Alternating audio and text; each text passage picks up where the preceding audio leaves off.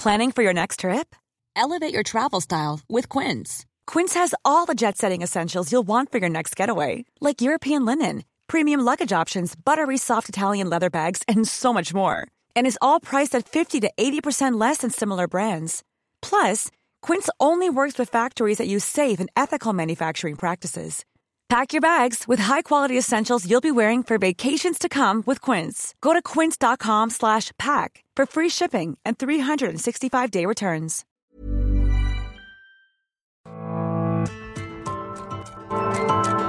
Heraldo Media Group presenta Me lo dijo Adela con Adela Micha.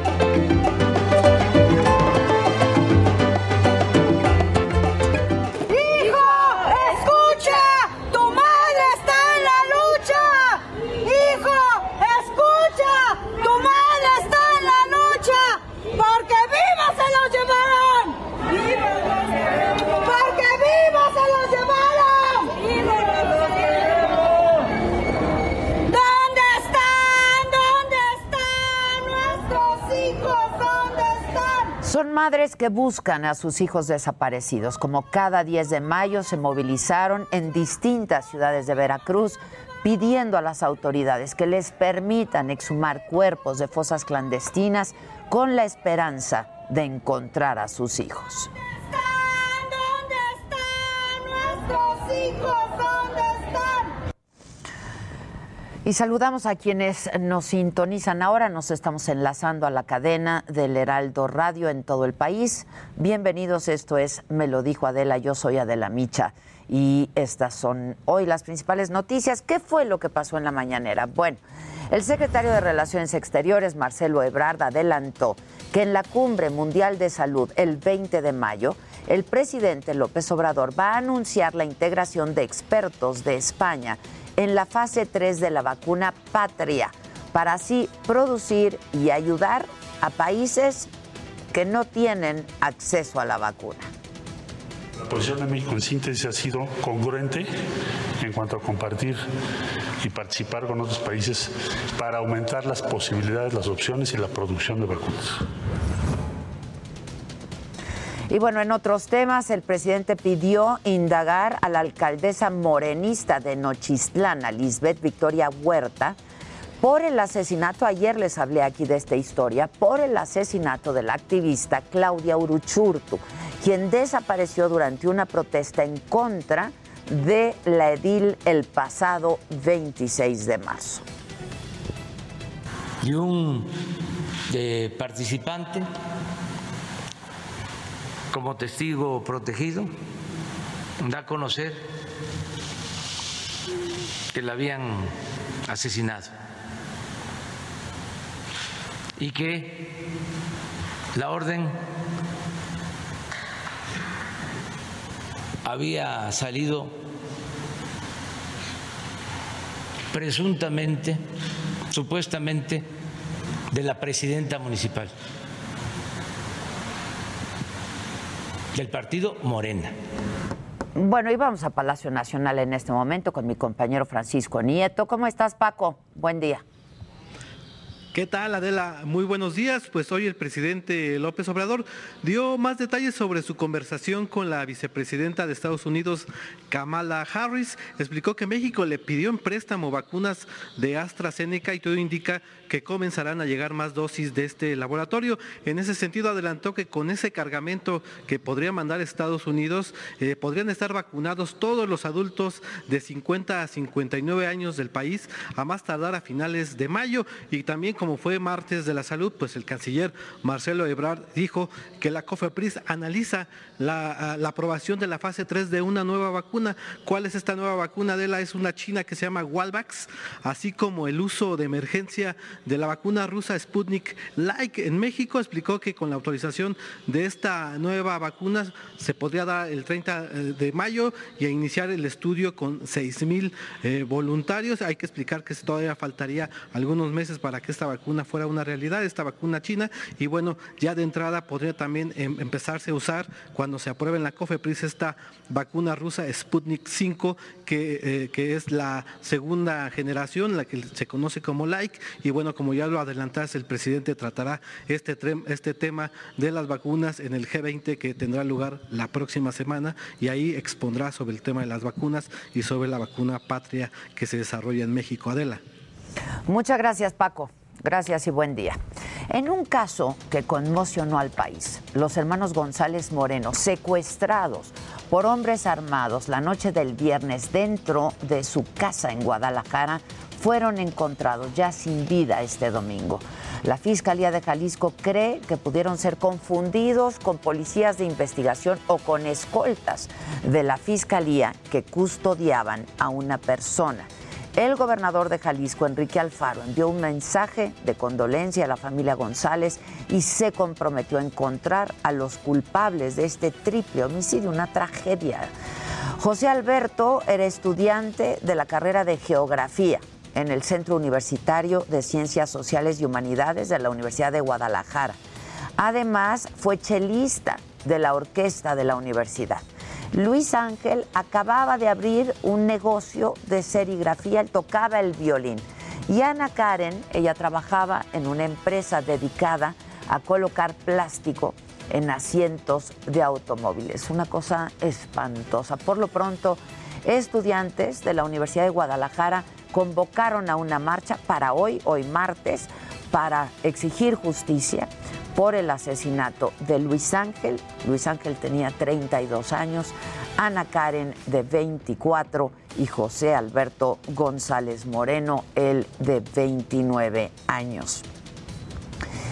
Y el juez Juan Pablo Gómez Fierro le puso freno a la ley de hidrocarburos del presidente López Obrador. Es el mismo juez que suspendió la ley eléctrica y el polémico Padrón Nacional de Usuarios de Telefonía Móvil la suspensión provisional contra algunas partes de la recién aprobada ley de hidrocarburos con la que el gobierno busca aumentar el control del, Estado en este sector se otorgó en contra de la posibilidad de que permisos privados puedan ser cancelados. La central obrera más grande de Estados Unidos, la AFL-CIO, presentará a la Oficina de Comercio y Asuntos Laborales de Estados Unidos en Washington la primera denuncia laboral contra México bajo el nuevo tratado comercial, el TEMEC. Según la agencia Reuters, la petición establece que a los trabajadores de la planta Autopartes Tridonex en Matamoros se les negó representación sindical independiente en violación del tratado que sustituyó al Telecán el año pasado. Y en otras informaciones, en el panorama general de la pandemia, la Secretaría de Salud anoche reportó 704 nuevos contagios. Esto da un total de 2.366.496 casos confirmados. Se registraron además 104 nuevos decesos, con lo que el número de fallecidos ahora es de 219.089 personas. La empresa pública Birmex presentó a la COFEPRIS una solicitud para autorizar el uso de emergencia en nuestro país de la vacuna rusa Sputnik Light contra el COVID-19.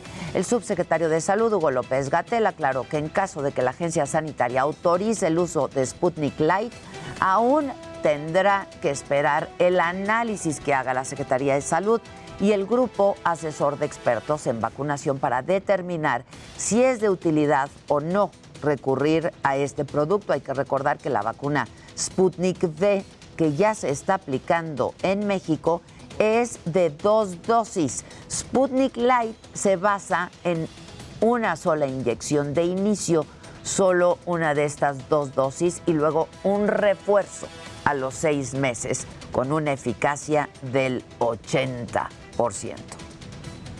Ojalá que la evidencia científica respecto a la vacuna sea ya la suficiente para tomar una decisión y si es que es suficiente para tomar una decisión favorable, pues que la incorporemos. El subsecretario de Prevención y Promoción, Hugo López Gatel, aclaró que la enfermedad que se ha reportado en la India como la responsable de que personas con COVID-19 sufran de graves lesiones oculares y del cerebro causada por hongos no afecta a menos que se tengan las defensas muy, muy bajas y se presenta con mayor, prevalencia entre los pacientes con cáncer, así lo explico algunas personas seguramente reciben medicamentos esteroides, los derivados de la cortisona. Cuando se usan estas dosis tan elevadas, entonces ocurre inmunosupresión, el sistema de defensas del cuerpo se apaga, deja de funcionar. Y bueno, vamos ahora con mi compañero Javier Ruiz, está en la alcaldía Cuauhtémoc. Esta mañana comenzó la vacunación a personas de 50 años 50-59 contra el, el COVID. ¿Cómo estás, Javier? Buenos días. Buenos días. Hola, Adela, ¿qué tal? Excelente mañana, Adela. Pues en este momento se lleva a cabo la quinta etapa de vacunación en personas de 50 a 59 años de edad. En esta ocasión en la alcaldía Cuauhtémoc. Desde muy temprano, Adela, pues en general estaba muy tranquila pues la fila para acceder a la vacunación. Sin embargo, pues ya en las próximas horas, pues esta fila ha crecido y bastante, a pesar de que hay personal de gobierno de la Ciudad de México, pues apoyando a las personas para que rápidamente le chequen eh, su documentación, que incluye pues el CUR, el INE y también pues el comprobante de domicilio, pues aún así se registra pues ya una larga fila para poder acceder.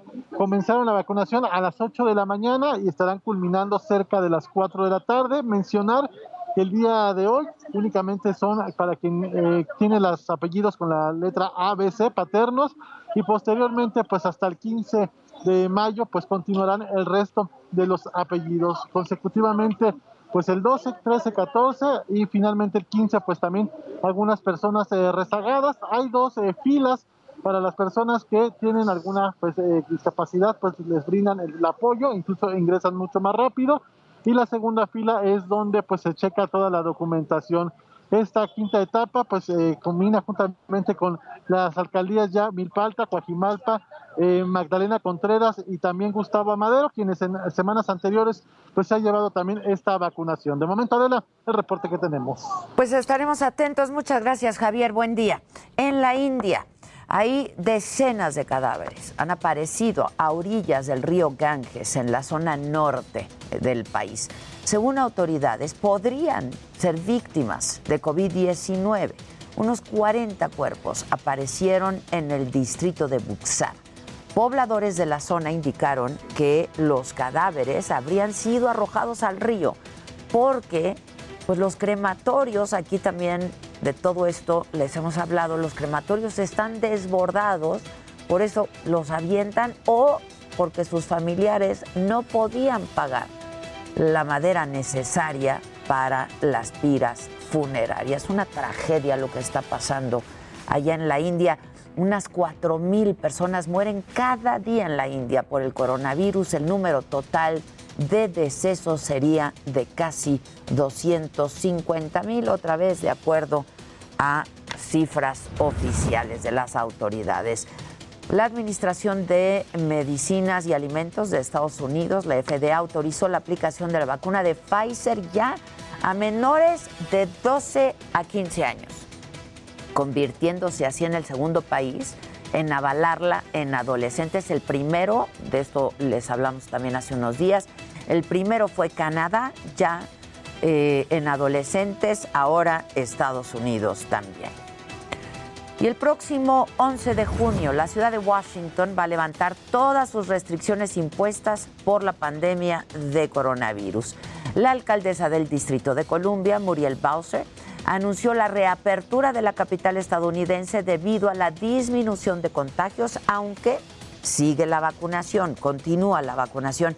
Con este anuncio, la ciudad de Washington se une a otras eh, ciudades de Estados Unidos en el levantamiento de restricciones. Ya lo hizo Nueva York, que anunció la reapertura completa para el 19 de mayo. Y también en Europa se empiezan ya a levantar las restricciones. En España finalizó el toque de queda en muchas regiones. En Bélgica Luego de siete meses ya abrieron las terrazas de cafés y de bares, aunque la policía tuvo que intervenir en Bruselas para dispersar a centenares de personas que eh, pues celebraban esta decisión en la calle. En Alemania, más de 7 millones de personas vacunadas ahora ya pueden ir a salones de belleza, pueden reunirse en privado con otras personas sin necesidad de estarse haciendo pruebas. Eso en Europa.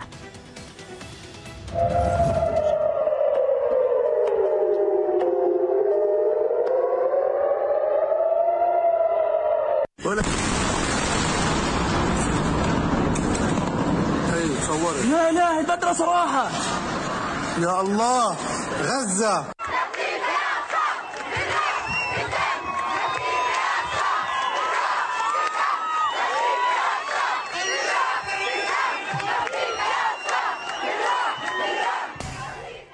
Este es el convulso Oriente.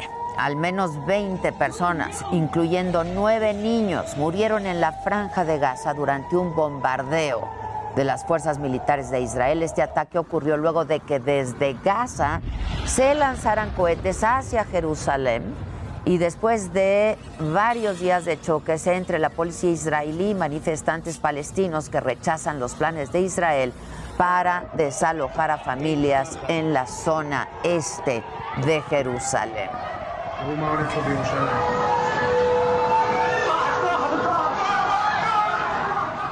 Ante estos enfrentamientos entre palestinos y policías, israelíes, la Secretaría de Relaciones Exteriores ha expresado su consternación por los posibles nuevos desalojos de familias palestinas, esto en eh, Sheikh Jarrah y Silwan, y llamó a todas las partes a rechazar la violencia y la provocación. También manifiestan su preocupación por la escalada de violencia que se vive eh, el día de hoy en Jerusalén y Gaza y llaman a evitar mayores daños a la población civil. Eso en Medio Oriente. Esto es Colombia. Sindicatos y organizaciones sociales llamaron a nuevas protestas después de que el Comité Nacional del Paro y el presidente Iván Duque no lograran ningún acuerdo en la reunión celebrada este lunes. Tras 13 días consecutivos de movilizaciones sociales, las protestas menos intensas que en los días anteriores persistieron a lo largo del país en medio de voces que llaman al diálogo y después de que este domingo subiera la tensión en la ciudad de Cali por los enfrentamientos de supuestos civiles armados contra la marcha indígena. Desde que comenzaron las protestas el pasado 28 de abril en Colombia, por lo menos 27 personas han muerto.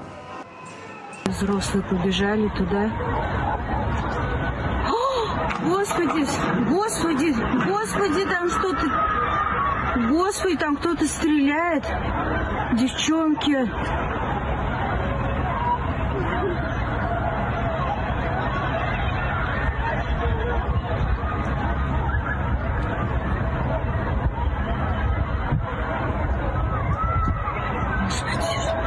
Y esto que escuchamos y que vemos es en Rusia, donde por lo menos 11 personas, incluidos 9 niños, murieron hoy, hace un rato. Más de 30 resultaron heridas en un tiroteo. Esto fue en una escuela en la ciudad rusa de Kazán.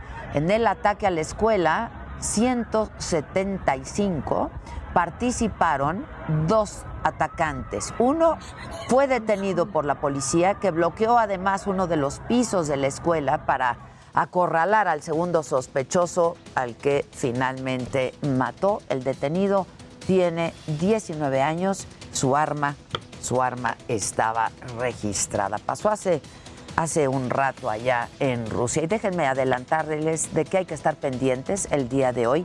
La mamá de Brandon Giovanni, este niño de 12 años que murió en la tragedia de la línea 12, está alistando demanda penal por homicidio culposo contra el metro de la ciudad. A las 4 de la tarde, la Secretaría de la Función Pública va a firmar un pacto con el Centro Latinoamericano de Administración para el Desarrollo. Lo que quieren es fortalecer la función pública eh, y bueno, la firma será la de la secretaria de la función pública, Irma Heréndira Sandoval. En la Ciudad de México ya comenzó la vacunación, como veíamos hace unos minutos, en la alcaldía Cuauhtémoc para personas de 50 a 59 años de edad.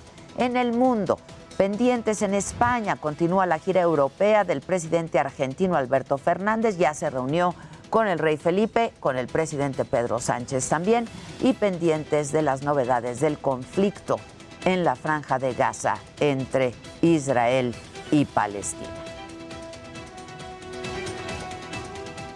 Y vamos ahora a Reforma. Hay una manifestación frente al edificio de la Comisión Federal de Electricidad. Desde ahí, Israel Lorenzana, nos tienes detalles. ¿Cómo estás, Israel? Adela, muchísimas gracias. Pues fíjate que estaba bloqueado insurgentes y reforma por más de tres horas. Y ya para este momento han comenzado a marchar. Me refiero a los integrantes de la Asamblea Nacional de Usuarios de la Energía Eléctrica, quienes han llegado ya al Plaza de la Constitución hacia el Zócalo Capitalino. Ellos están exigiendo la homologación de las tarifas de la energía eléctrica y además el borrón y cuenta nueva. La buena noticia es que ya ha sido liberado Reforma, ha sido liberado Insurgentes, ha sido liberado parte de Avenida Hidalgo y bueno, pues ya este contingente ha ingresado al circuito Plaza de la Constitución, se van a manifestar frente al Palacio Nacional y esperan que una comisión sea recibida por las autoridades del gobierno federal, de manera que 20 de noviembre, por supuesto, Pino Suárez también Tacuba y República de Brasil están cerradas a la circulación por esta movilización que se registra desde muy temprano ahora aquí en calle del Centro Histórico. Pues Adela, es la información que te tengo. Nosotros, por supuesto, vamos a continuar muy al pendiente. Muchas gracias. Así lo haremos. Muchas gracias. Gracias. ¿Tenemos macabrón? ¿Qué tenemos? Siempre tenemos mucho macabrón. O sea, cómo se nos ha juntado. Pero eh, si queremos deprimirnos un poquito, este está siendo como martes medio de bajón. ¿O no? O sea, Pues yo ¿lo sientes cuesta ando arriba? bajoneada, ¿eh? No, Ando como bajoneada. sí. Alguien que me decía por ahí se ve de caída. La neta, me leyeron bien. Porque Sí, desde ayer ando así medio Como bajoneada. vapuleadona, o Sí, sea, como así, como mayugadita. Madreadona. Madreada, ¿no? O sea, Madreadona. madreada. Pero si queremos bajonearnos tantito más, esta TikToker, pues reveló cuánto gana en Estados Unidos por dedicarse a la limpieza de casas. Por si quieren cambiar de profesión. ¿Cómo? ¿Por qué? Sí, porque limpia casas. Mi mamá ¿no? me enseñó que esta pregunta no se Y hace. aquí lo que pero gana. bueno, para todos mis metiches, aquí les va. Limpio departamentos súper chiquititos y eso empieza desde 70 dólares. Limpio casas que llego a cobrar hasta 800 dólares. ¿Qué tal Cuando esta? limpio esas casas grandototas, solamente hago una al día. Porque si no me muero. Pero cuando son departamentos o casas chicas o medianas, llego a limpiar hasta cuatro por día.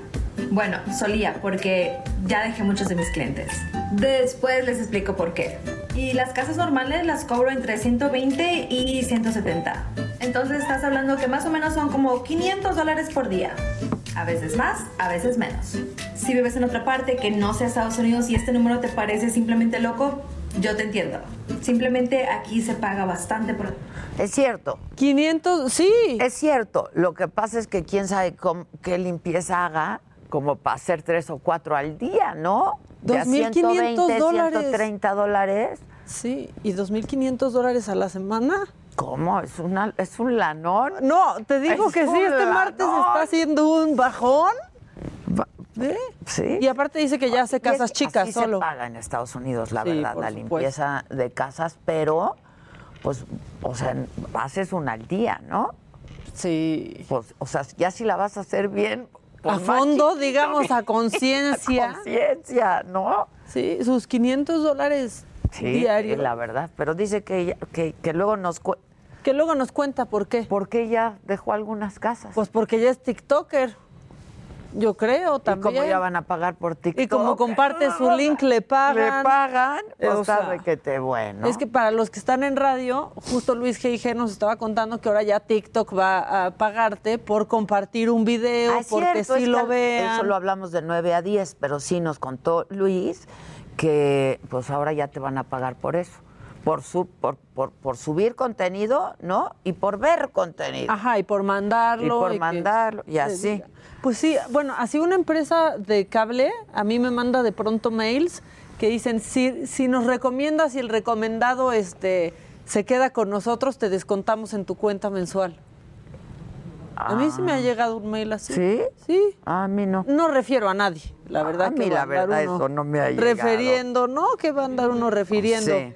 Eh, saludos desde California. Es que leo tantito el WhatsApp. ¿Qué opinas? Sí, sí, es que también aquí me están diciendo, claro, es que también en Estados Unidos pagan más, la vida es más cara.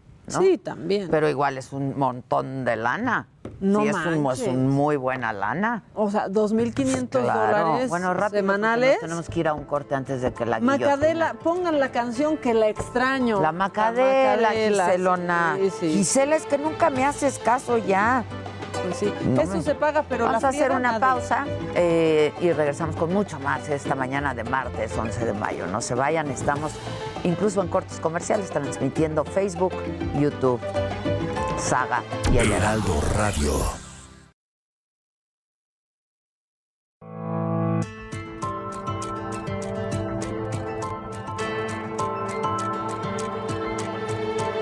Continuamos en Me lo dijo Adela.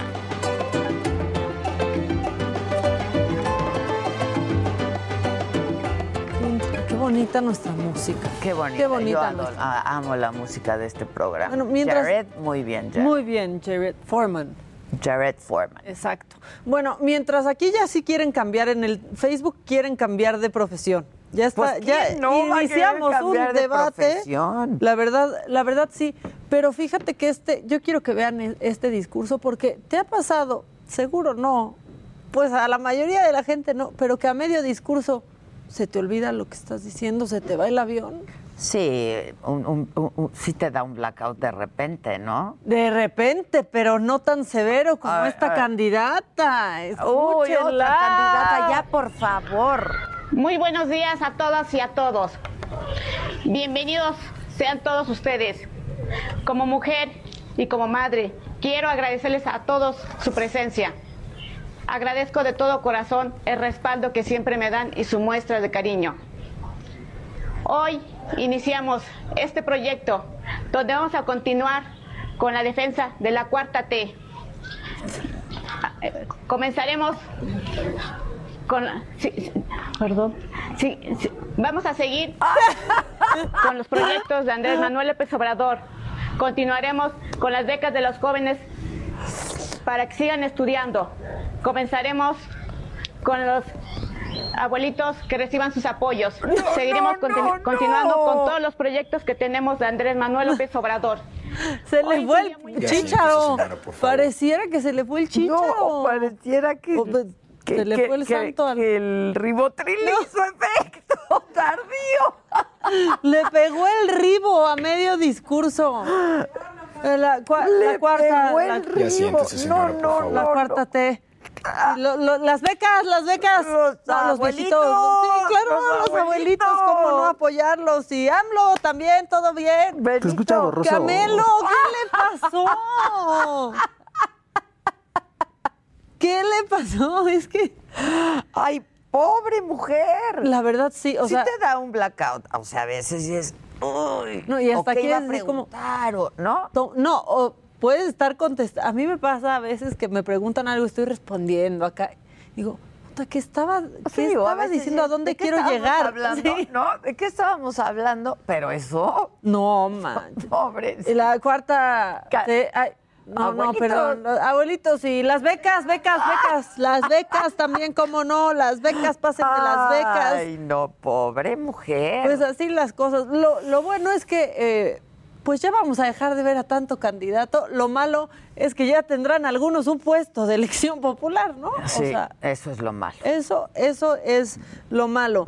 Oigan, y en más cosas macabrón, pues macabronas, en Alemania se están revelando, se están revelando eh, pues los católicos alemanes y ellos dicen que sí aceptarán el matrimonio homosexual.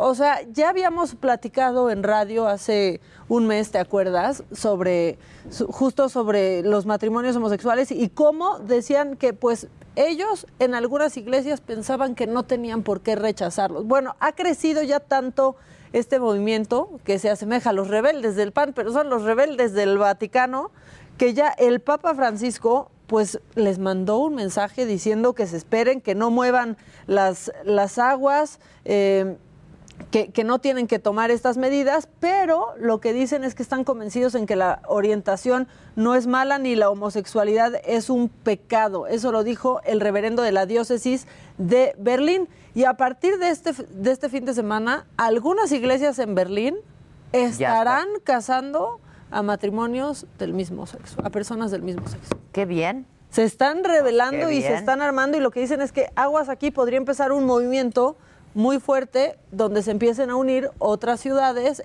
y dentro de la iglesia se empiecen a revelar y casen. Pues sí, muy bien. Oye, rapidísimo, tengo ahora, nos vamos a enlazar vía Zoom, ¿verdad?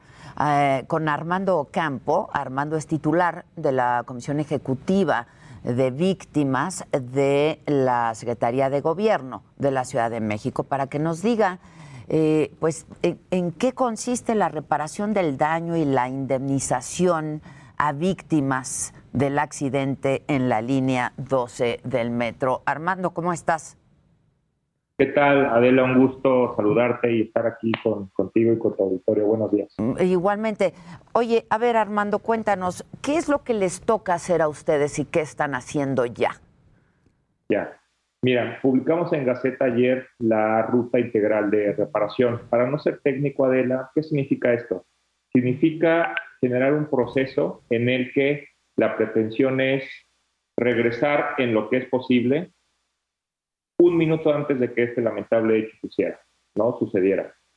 ¿A qué me refiero? Eh, evidentemente en términos de pérdida de la vida eso no lo podemos reparar, pero las cuestiones de salud, las cuestiones materiales, las cuestiones psicológicas, eso sí podemos apoyar para que las personas afectadas, las víctimas, pues retomen su proyecto de vida o construyan un proyecto de vida. Eso, digamos, en términos muy coloquiales y muy sencillos, es hablar de la reparación integral del daño. ¿Cómo lo estamos haciendo, Adela? Publicamos en Gaceta eh, justo una declaratoria cuyo eje rector es que ninguna familia va a quedar en desamparo. Esto, además de las leyes de víctimas, es un compromiso social y ético con visión humanista que caracteriza al gobierno de la ciudad. ¿Cómo lo vamos a hacer? A través de cinco líneas de acción. La primera, como su nombre lo indica, entrega de ayudas emergentes a través de dos etapas.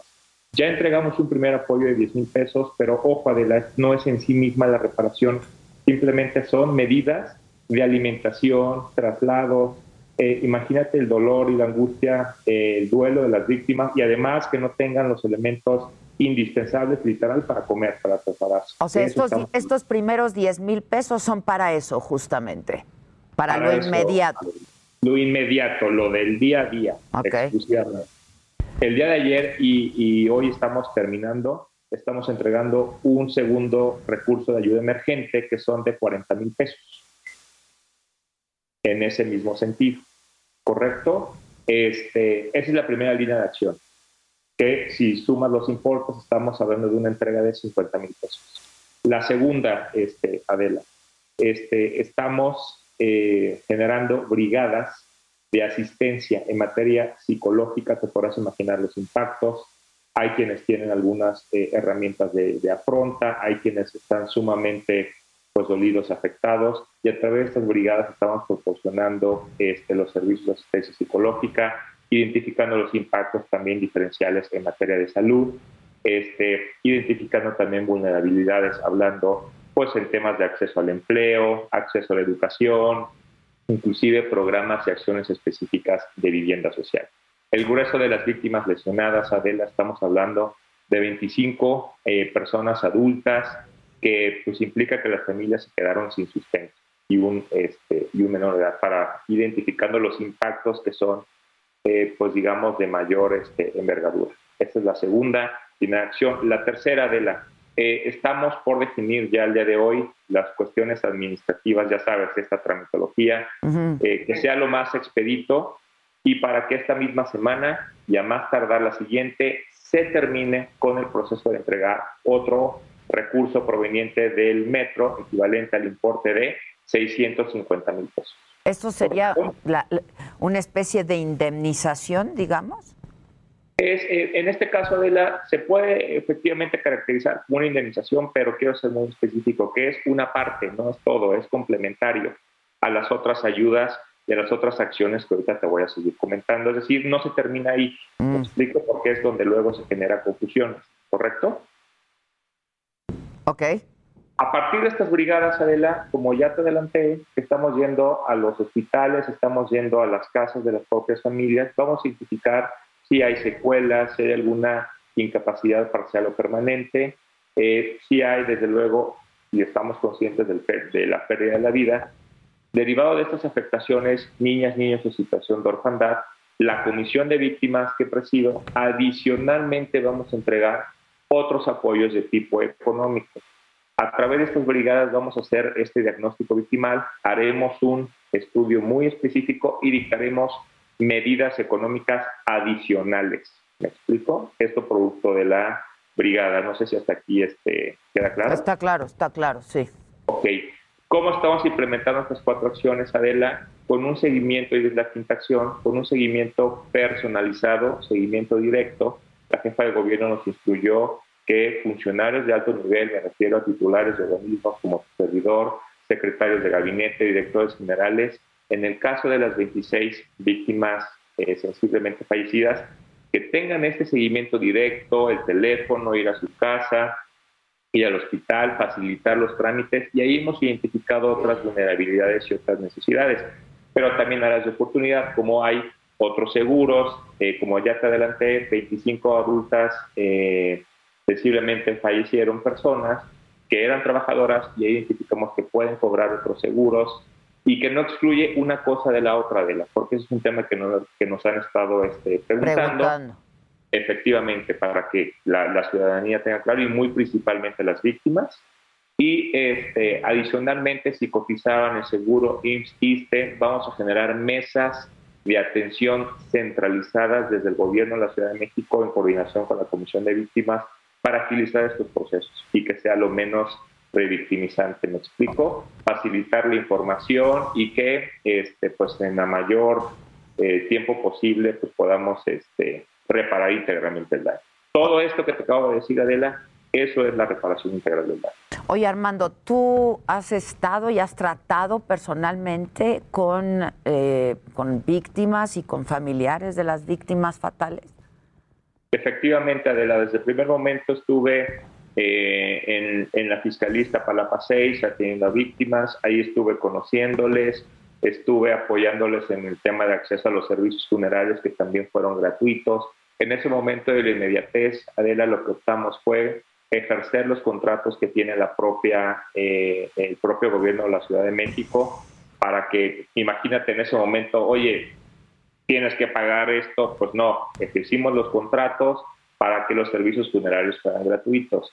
Si aprovecho tus micrófonos, si por alguna ocasión alguna familia tuvo que erogar alguna cuestión asociada al tema de gastos funerarios, la Comisión de Víctimas está en absoluta disposición, Adela, de efectuar los reembolsos. Es de mi conocimiento que la gran, gran mayoría eh, se cubrieron esos gastos funerarios por el gobierno, pero si por alguna razón del tiempo eh, implicó un gasto, eh, con todo gusto y es nuestra obligación este, reembolsar esos gastos. Ahora, dime una cosa, Armando. Además de estos apoyos, ¿no? Emergentes y la posterior indemnización, por llamarla de alguna manera, que está dando el gobierno de la Ciudad de México a través de eh, a través de ustedes, ¿el seguro del metro va a pagar a las víctimas?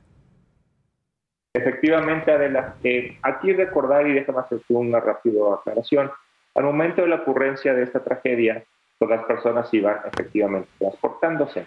Es un servicio público, por tanto, la obligación de indemnizar en principio, pues es en el contexto de la prestación de un servicio público que ante la existencia de un seguro implica la subrogación de la obligación en la aseguradora y que entregue, este, en este caso, los impor- el importe de 650 mil pesos que te acabo de decir. Y justo lo que estamos haciendo es juntar la aseguradora, juntar este, al metro la, con la coordinación de la, eh, de la Comisión de Víctimas perdón, y Factura de Gobierno para hacer un solo proceso expedito y, como te comento, que sea lo más rápido y, y menos revictimizante.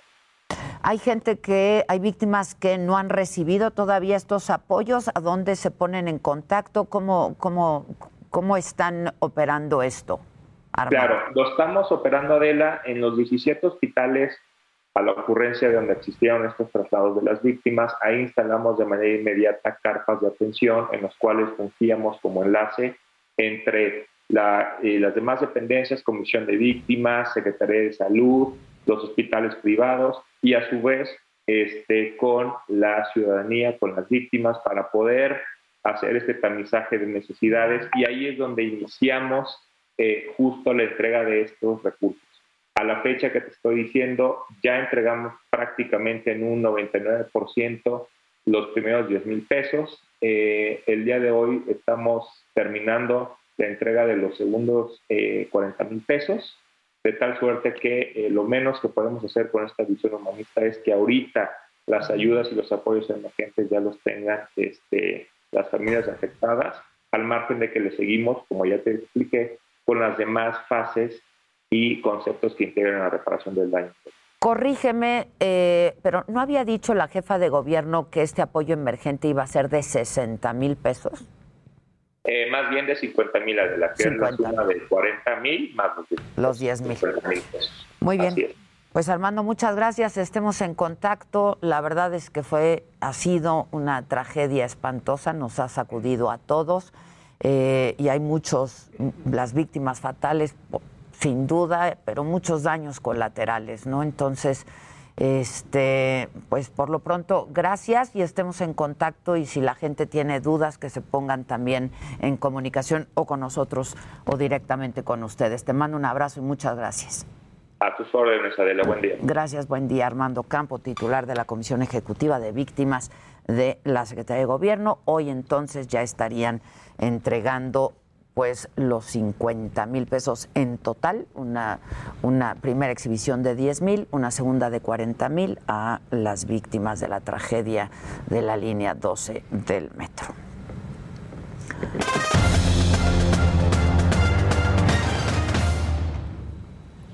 Bueno, ya estamos con más información. Vuelvo a repetir los horarios porque estaban escribiendo ahorita en el chat, nada más para volverles a decir cómo es la vuelta y los de la femenil.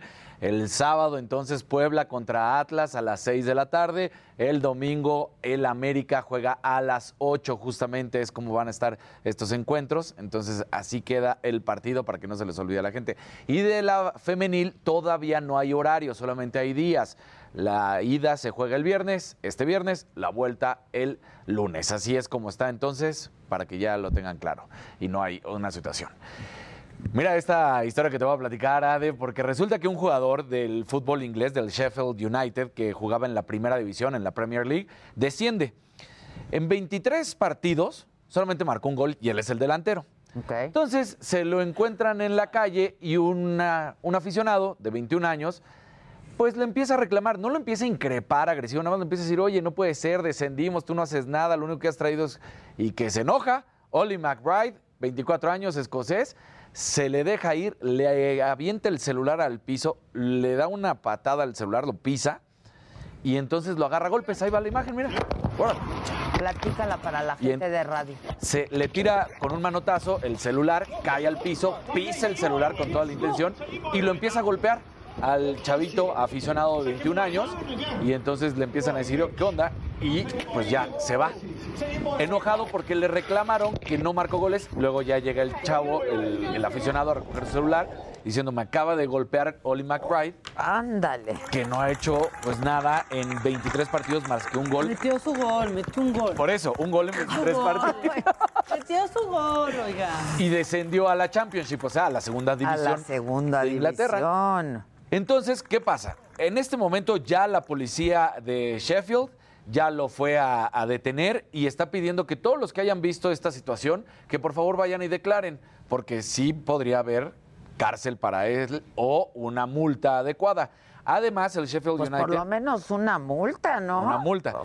Este en el caso legal. Luego, lo que podría venir del equipo, el equipo lo podría separar, lo podría multar y también la misma Federación Inglesa podría suspenderlo desde dos, tres partidos hasta un año, dependiendo de la agresión, como lo vea. Ha habido historia en la que futbolistas eh, han agredido aficionados dentro y fuera del campo. Algunos les han costado las multas desde 40 mil euros hasta los 400 mil. Algunos se han quedado sin carrera, como fue el caso del francés Eric Cantona, que ese dio una patada karateca a un aficionado dentro del campo y ese sí los, lo suspendieron y nunca más.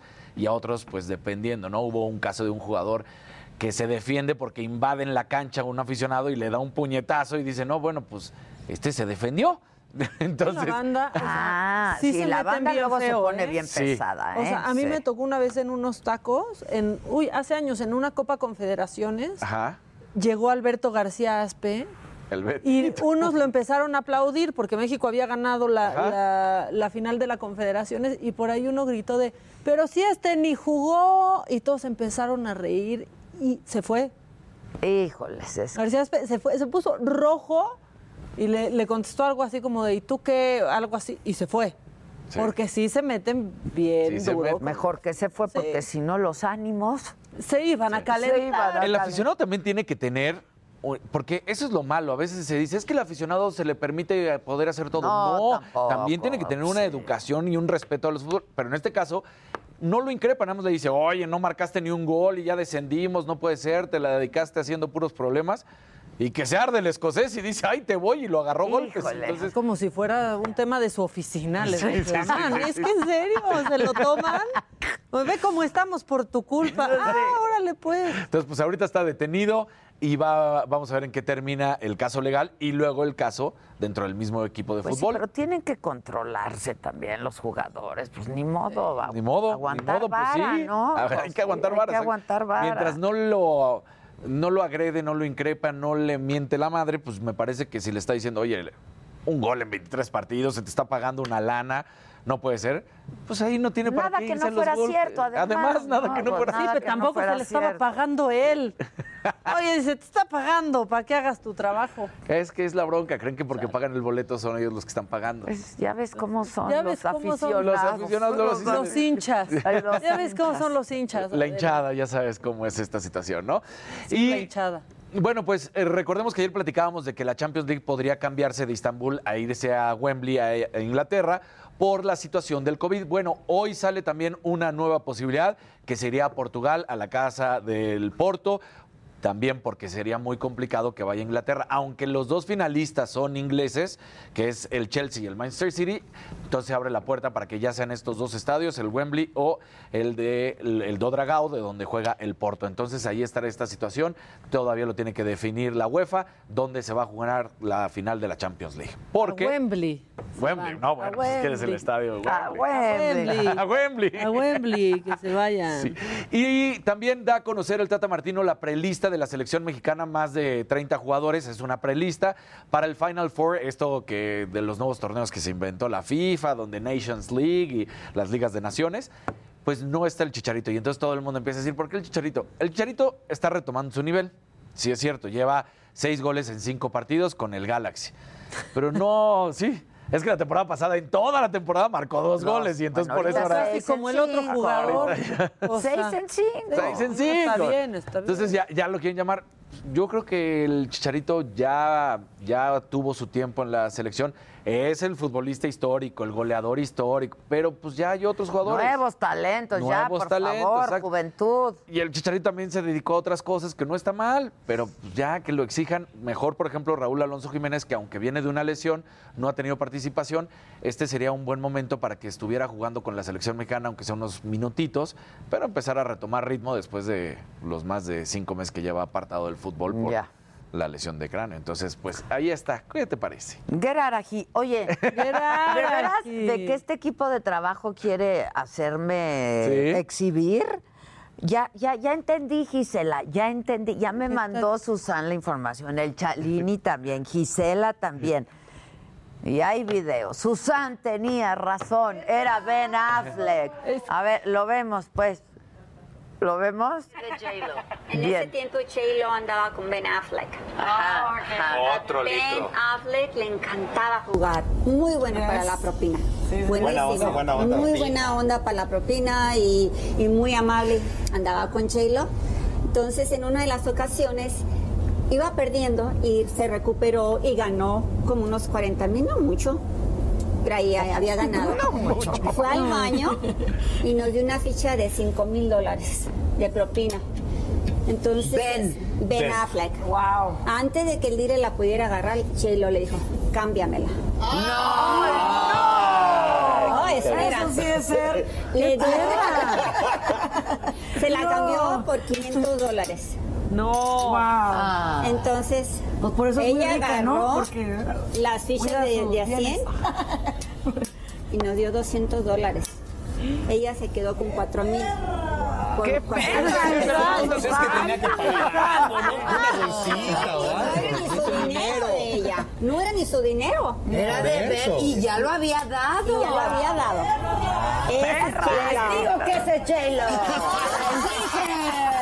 Bueno, Hielo, bueno, pero tú, ¿tú qué? J-Lo fue difícil. ¿Hielo fue difícil? Ya, pues Ah. Ay, como si necesitara los 5 mil dólares Ay, J-Lo. ¿qué van a necesitar? Pero ya se los había Además, regalado, sí. caray. Cámbiamelos, cámbiamelos. Cámbiamelos. Y aparte se los quedó ella. No, ya conté yo mi experiencia con J-Lo, ¿no? Fue así, creo. ¿Sí? Tuve mi experiencia con J-Lo. Ay, Ah. escandalizando a la opinión pública. Bueno, vamos a hacer una pausa, regresamos, nos enlazamos 11 en punto. Este, nos vayan, es que si no en radio. Heraldo Radio.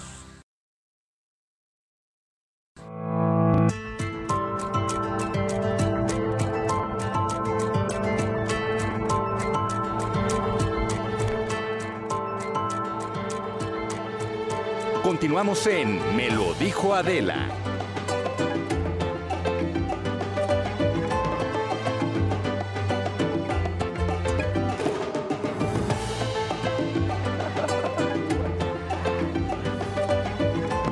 ¿Qué quieren? Ya, yo ya no quiero nada. Ya me quiero ir, güey. No puedes renunciar aquí. Renuncio, renuncio, renuncio. Y es martes apenas. Renuncio a todo, de hecho. Ya, Ya, ya, ya. Miren, yo ya me No, voy. no, Adela. Oigan, tenemos fuga. Cierren las sí. puertas.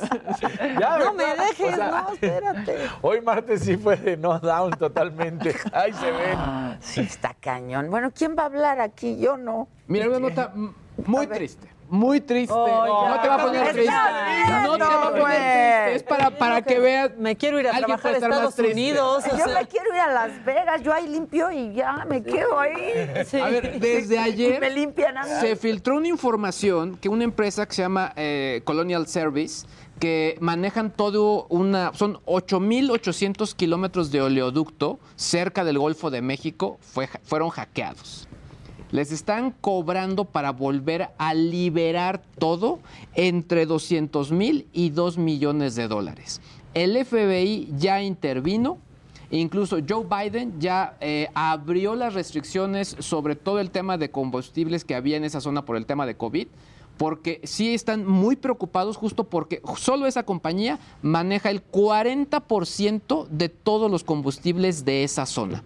Así que es, digamos que lo hemos hablado aquí, hemos dado continuidad a ese tipo de notas, pero hasta aquí a, a estos eh, ciudadanos norteamericanos ya les ocurrió. Se dice que es una banda que se llama Darkside, que están probablemente en Rusia. Y obviamente, pues sí, esto va a ser quizá una nota que va a dar mucho de qué hablar, sobre todo porque al final no se están llevando únicamente a una compañía, sino a un montón de ciudadanos que viven, que viven y habitan y trabajan en esa zona. Así que aquí sí, estos Ándale, cuates, sí no, está. no, sí está- esto sí está de Sí está lo que decíamos de Black Mirror. ¿Y en Bitcoin quieren Black que les Mirror. paguen? Seguramente, se- no, no mencionan eso, ju- justo eh, es- esto ya la información ya le está manejando ya el FBI, pero sí, la verdad es que ya lleva desde ayer por la tarde que empezó a moverse toda esta nota y, y sí creo que sí está bastante, bastante fuerte. Incluso ya para que Joe Biden ya haya abierto Sí, todo claro. esto, quiere decir que le está preocupando mucho. ¿Qué estás comprando?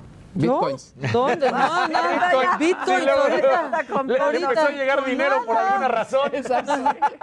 Mira, De un primo de Rusia. O sea, No. en la sobremesa con Angie Ferry dice, un gusto verlas ahora en tele, saludos desde Aguascalientes, Alisa Chene creo que algo nos invitó por aquí un venenito, este la gente lo saluda, la banda lo saluda. ¿Tienes algo más? Sí, eh, únicamente para todos los que son fanáticos de, de la manzana, una buena noticia.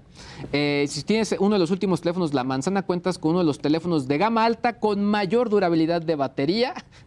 Yo la verdad es que lo pongo un poco, un poquito en tela de juicio porque yo no creo que me dure dos días como lo que dicen en este estudio. ¿Dos días? Lo realizó la compañía DxO Mark, que es una compañía que normalmente se basan tanto Huawei como Samsung para hacer comparativos de cámaras. Ahora realizaron un estudio con respecto al tema de las baterías y ubican justo al iPhone 12 y sobre todo al iPhone 12 Pro Max. ¿El mío qué es? Este es, es iPhone 12 Pro. 11, ¿no? 11 Pro. Ah, 11 Pro. Eh, pero ¿Este ubican. qué? ¿Este qué? Ese no. Ese no, ese no. Es el 12, el 11 no juega. Te digo todo mal hoy.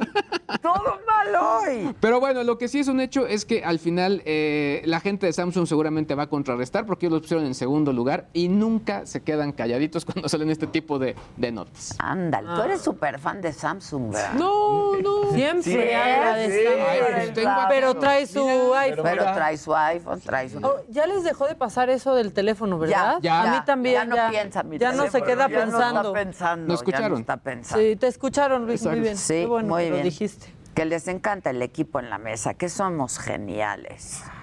Mañana es cumpleaños de Luis G.I.G. Se aceptan Regalos. regalos de la manzana.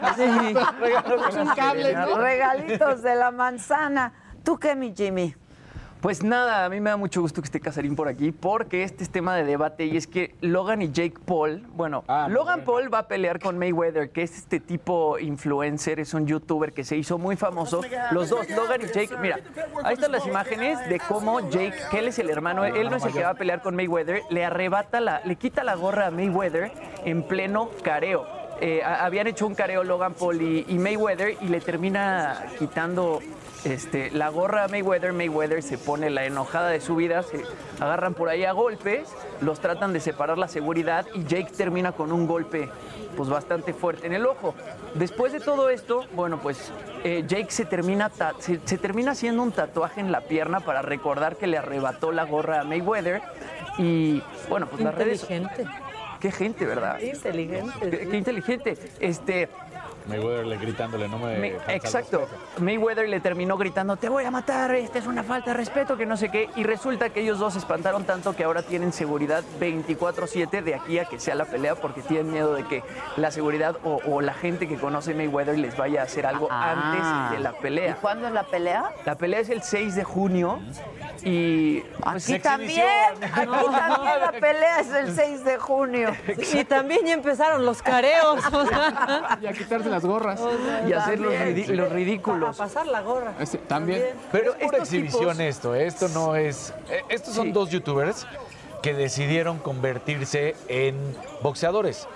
Lo hemos platicado con, con pugilistas profesionales y te dicen, no, no, no, ni les falta la preparación. Llevan apenas cuatro años, que no está mal, ¿no? O sea, que quieras hacer, pero no eres un pugilista profesional, no han tenido carrera de boxeadores, no se han dedicado desde los 15 años a prepararse o mucho antes, como algunos otros, y se va a enfrentar a uno de los mejores que es Mayweather. Mayweather digo, es de risa. Hasta el propio Canelo cuando le preguntaron, oye, ¿qué opinas de esta pelea? Y dijo, a ver, yo no hablo de payasadas, yo hablo verdaderamente de boxeo. Ese Así. es mi Canelo. Que Mike Tyson también salió por ahí y dijo que está bien que estos youtubers estén peleando contra boxeadores profesionales porque de repente el box se está perdiendo un poco y que lleguen estos, estos youtubers y estos influencers con tantos seguidores a pelear, pues sube...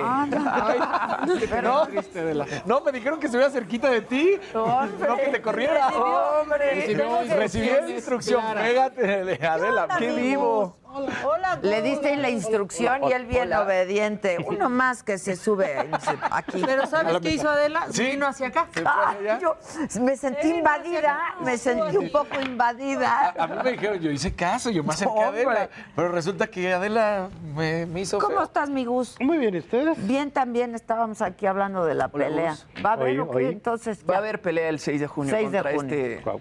Contra este youtuber que seguro le va a poner en su Mauser Mayweather. Pero el chiste es que esto lo están haciendo para que volver a llamar la atención del box. Pues eso dijo Mike Tyson, que conviene al box que estos influencers con millones de seguidores entren a, a- a pelear contra pugilistas profesionales porque pues llaman mucho la atención de la gente y el boxeo se vuelve a convertir en un deporte visto por muchas personas. Oye, Adela, y haciendo un, un- un casarín y hablando de dinerito, Quedar aquí.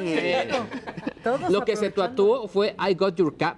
Exacto. Y Ah. además mandó a hacer productos para venderlos con la frase I got, your cap. Ah, Exacto. está bueno. Sí, Exactamente. tengo tu gorra. Yo tengo tu gorra. Geraraji. Geraraji. Geraraji. Ayer me escribe Maca. Geraraji. ¿Qué? ¿Te tardaste? No, ya luego yo. ¿Qué onda, amigos? Pues, ¿cómo estamos? Estamos bien. Oye, qué bueno. Pues eh, fíjate que hace como dos semanas fui a Guadalajara. Y una cosa que hay allá es que está un museo con una exposición que yo creo que a ti te encantaría. Y es porque son todas las piezas de Leonora Carrington, pero en joyería hecha por Tane. No. Entonces son esculturas que conocemos gigantes, pero chiquititas para que te las cuelgues. No, sí me encanta. Entonces son personajes surrealistas, hechos en plata, hechos en oro, chiquititos, y particularmente este, que todo el mundo lo conoce porque en Paseo de la Reforma, junto a Reforma 222, está esta lancha que tiene unos cocodrilitos. Claro. Entonces esta es así chiquita, en plata y oro, y la traes aquí colgada. Y tiene como todo ese misticismo de personajes. ¿Y es una entonces, para colección de Tane? Pues resulta que yo no sabía, lo vi ahí en este museo que es el Musa de la Universidad de Guadalajara. Resulta que Tania ha hecho tirajes de piezas, pero han hecho Leonora Carrington, este, Felgueres, un montón de artistas mexicanos que los hacen portátiles. Y haz de cuenta que cada año o cada dos años se echaban una colección entera Ah, de yo no joyería. sabía tampoco, No, yo tampoco ¿eh? sabía, me sorprendió Pero muchísimo. de Leonora me encanta. No, de Leonora está impresionante porque los muñequitos traen así como pequeños laberintos, increíble. los magos, todas las esculturas gigantes en portátil, chiquito, en arete, en pistol, todo. Y en. Sí, en collares y todo, sí. Ah, mira. México tradicional o México mágico se llama la. En serio, en serio. No, la no, de, sí. La de Tane, eh, así creo que se llama. ¿La México tradicional, La colección? colección. Deja Gus, ya. Ajá. Solo dije un comentario. ¿Quieres ser el novio en la boda, el muerto en el funeral, Daniel? Y precisamente por eso resulta que la colonia Roma, o sea, a mí me ha pasado, que igual seguramente que todos ustedes, tuve una primera oficina en la colonia Roma, se cayó en el terremoto. Ajá. Luego tuve otra oficina en la colonia Roma, se acabó en la pandemia. Luego ahorita tengo otra oficina. espero No, ya no saques otra. Ya no que saques otra. ¿Otra vez en la Roma? Sí, otra vez Es en que la qué Roma. bonita Siempre es la estoy como a Roma, tres cuadras verdad. del Sí. mismo lugar. A mí me encanta la Roma, mucho más que la Condesa. Sí. Por mucho. Es que el sabor de las casas y todo. Y precisamente ahí en una de las casas está lo que fue la casa de Leonora Carrington, que ahora la tiene la Universidad Autónoma Metropolitana. Y entonces la intervinieron para que todo el mundo la pueda visitar. Aún no, hasta que no haya semáforo está verde. abierto. Todavía no está abierta, pero es digital. Y es la casa estudio Leonora Carrington. Ahí y es lo que estamos viendo ahora. Re- Exactamente. Relátalo para la gente de, de radio, Gus. Pues ahí. precisamente la casa, o sea, Leonora vino de Europa eh, más o menos después de la Segunda Guerra Mundial. Le fue re mal porque tenía un novio y este novio, este Max Ernst, resulta que lo atrapan porque él era alemán pero no era nazi, entonces lo atrapan y lo, se lo quitan. Entonces ella queda como muy mal psicológicamente y su familia, que era una familia británica noble, o sea, con muchísimo dinero, se la quiere meter al manicomio. Entonces ella así de, Dios mío, ¿quién me ayuda? Conoce a un mexicano, Renato Leduc, lo conoce en la embajada y le dice, ayúdame. Y este le dice, ¿yo cómo te ayudo? Pues me voy a casar contigo. Entonces se casa con Leonora y se la trae a México, pero era un matrimonio nomás para ayudarla. Sí, nada más Bueno, para- sacarla de Europa. Entonces se la Que trae aquí a Renato México. fue periodista. Ajá, sí, claro. Y entonces se la trae aquí a México y en la colonia Roma ella tiene esta casa y empieza a hacerse una vida totalmente mexicana. Y lo curioso es que estaba Leonora aquí este, en esta casa que ella tenía, pero en Álvaro Obregón vivía Remedios Varo y a otra cuadrita vivía Katy Horna. Wow. Y entonces ellas inventaron un mundo surrealista que ellas hacían en el cabellón de Álvaro Obregón y que era muy diferente al de... Remedios me encanta. No, ¿eh? es fascinante. Era muy diferente a, a, este Diego, este Siqueiros, Orozco, etcétera, porque eran como súper machines, ¿no? Entonces era el arte mexicano, mientras que ellas nacían toda esta idea de surrealismo. Hiciste una nota, ¿no? Sí. ¿La vemos? Exactamente, Vamos, vamos. a verla, ¿no? Y a Vecina. escucharla, y a escucharla.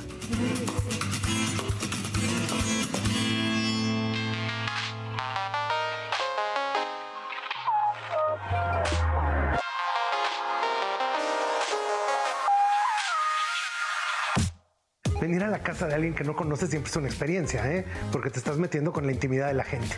Pero en este caso, hoy estamos visitando la casa de doña Leonora Carrington, en la colonia Roma, que ahora se va a llamar la Casa Estudio Leonora Carrington.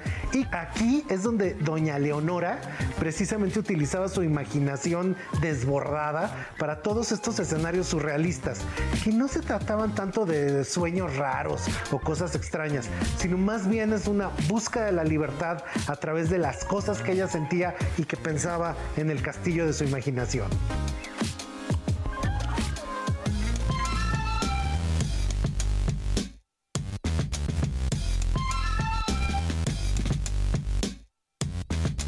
Doña Leonora nació en 1917 en Inglaterra y tenía una familia de muchísimo dinero. Entonces ella de chiquita a caballo, pero la niña quería ser diferente.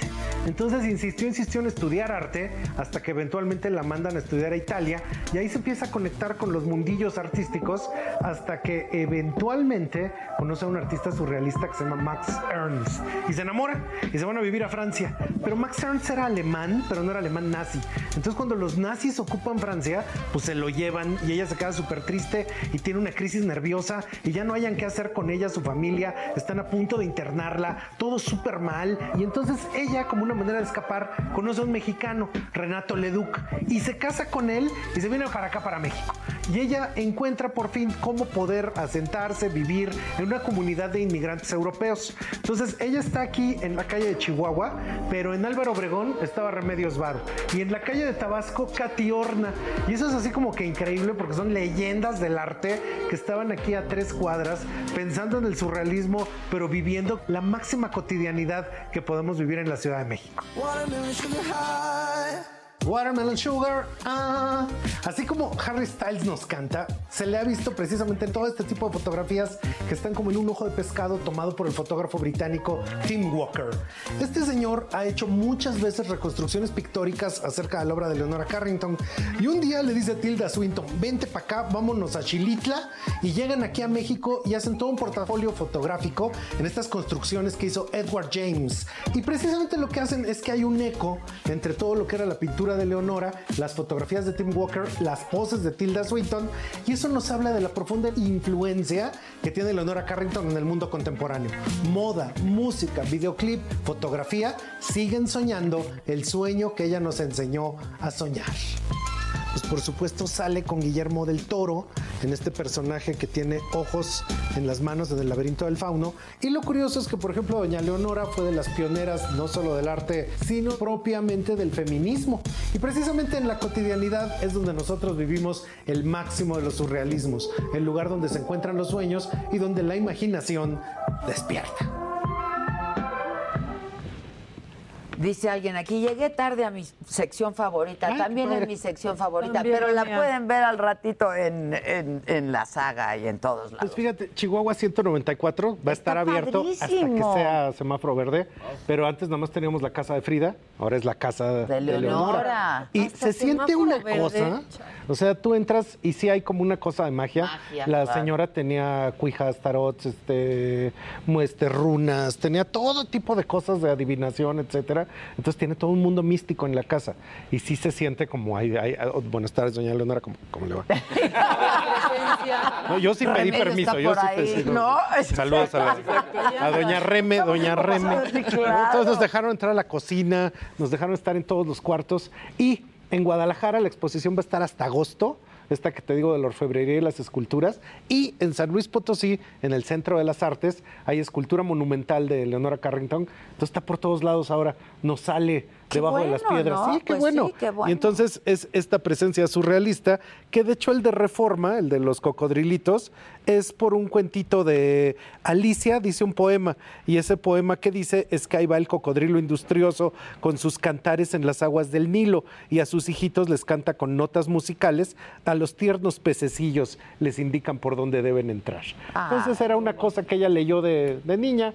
Y por eso ¿Y hizo se la le escultura, quedó? se le quedó. Claro, ¿no? claro. Y que Entonces se puede siempre hacer es mágica. recorrido virtual mientras Hay un tanto, recorrido ¿verdad? 3D ahorita de la casa estudio Leonora Pero Carrington. pues no hay nada como estar ahí, Pues no, la pero verdad. llegamos. ¿Y al por qué hasta semáforo verde? Es, es, es chiquita la... Es muy chiquita. Pero pues por... Y de techo chiquito. ¿Y si haces cita o...? No, todavía no. Es porque toda la UAM está ahorita cerrada. O sea, es una cuestión de la escuela. Y antes de que fuera el coronavirus, como yo sabía que iban eh, a abrir la casa, le hablé a este señor Tim Walker. Le dije, tráete a la tilda, échate unas fotos. Exacto. Y dijo que sí.